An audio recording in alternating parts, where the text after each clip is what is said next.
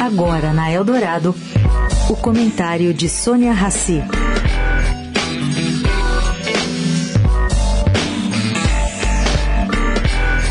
Gente, um levantamento feito pela consultoria Arco Advice, realizado a partir da média das pesquisas que medem o desempenho dos candidatos ao Palácio do Planalto, aponta que, vamos lá, faltando menos de 30 dias para as eleições, a disputa entre Lula e Bolsonaro tende a continuar se acirrando.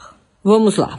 Considerando que a economia está em recuperação, existe a expectativa aí de que Bolsonaro continue crescendo nas soldagens. O PIB do segundo trimestre do ano cresceu 1,2%, o desemprego caiu para 9,1%, o país tem registrado deflação e o preço dos combustíveis está em queda. Esse crescimento de Bolsonaro, caro ouvinte, é consequência da avaliação positiva do governo Bolsonaro, que neste período de janeiro a agosto subiu oito pontos.